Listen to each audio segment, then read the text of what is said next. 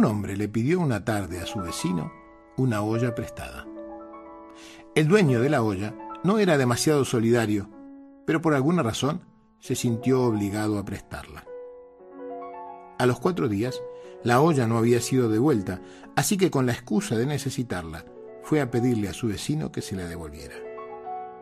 Casualmente, iba a subir a su casa para devolvérsela. ¿Es que el parto fue tan difícil? El dueño de la olla se sorprendió. ¿Qué parto?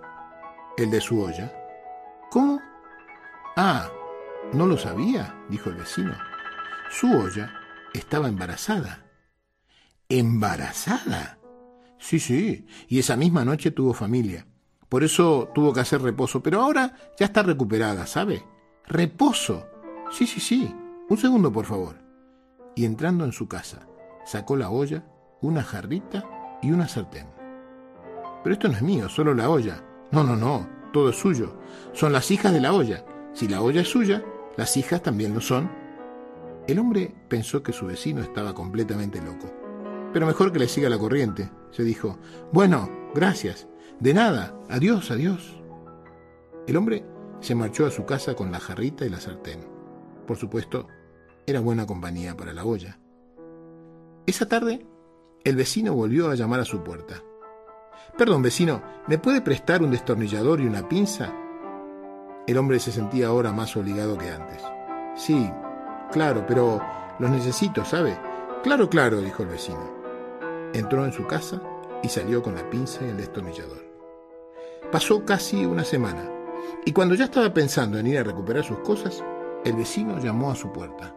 Ay, vecino, ¿usted lo sabía? ¿Qué cosa? Que el destornillador y la pinza son pareja. No me diga, dijo el hombre con los ojos desorbitados. No sabía nada. Mire, disculpe, yo tampoco. Fue un descuido, ¿sabe? Durante un ratito los dejé solos y la pinza se quedó embarazada. La pinza. Sí, sí, sí, la pinza. Ah, y ahora está embarazada. No, no, no, ya ha parido. Le traje a sus hijos. Y abriendo una canastilla, le entregó algunos tornillos, tuercas y clavos que, según él, había parido la pinza. Está totalmente loco, pensó el hombre. Pero los clavos y los tornillos siempre vienen bien. Pasaron dos días.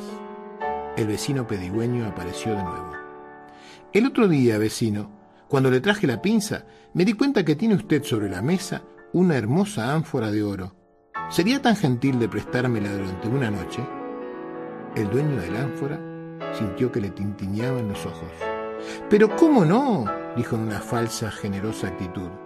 Entró en su casa con el ánfora que le habían pedido prestada. Gracias, vecino. Adiós, nos vemos. Adiós. Pasó aquella noche y también la siguiente, y el dueño del ánfora no se atrevía a llamar a la casa de su vecino para pedirle que se la devolviera. Sin embargo, habiendo transcurrido una semana, no pudo resistir su ansiedad y fue a reclamar tímidamente el ánfora a su vecino. ¿El ánfora? dijo el vecino. Ah, ¿no se enteró? ¿De qué? dijo con falsa sorpresa. De que estaba embarazada. Ah, sí, dijo el vecino. Sí. ¿Y lo peor? ¿Lo peor? Sí, sí, lo peor. Murió en el parto. ¿Cómo que murió en el parto? Sí, sí, murió en el parto. Dígame, ¿usted cree que yo soy estúpido? ¿Cómo puede estar embarazada una ánfora y morirse en el parto? Mire, vecino, si usted aceptó el embarazo y el parto de la olla, aceptó también la boda y la descendencia del destornillador y la pinza, ¿por qué no va a aceptar ahora el embarazo y la muerte de su ánfora de oro?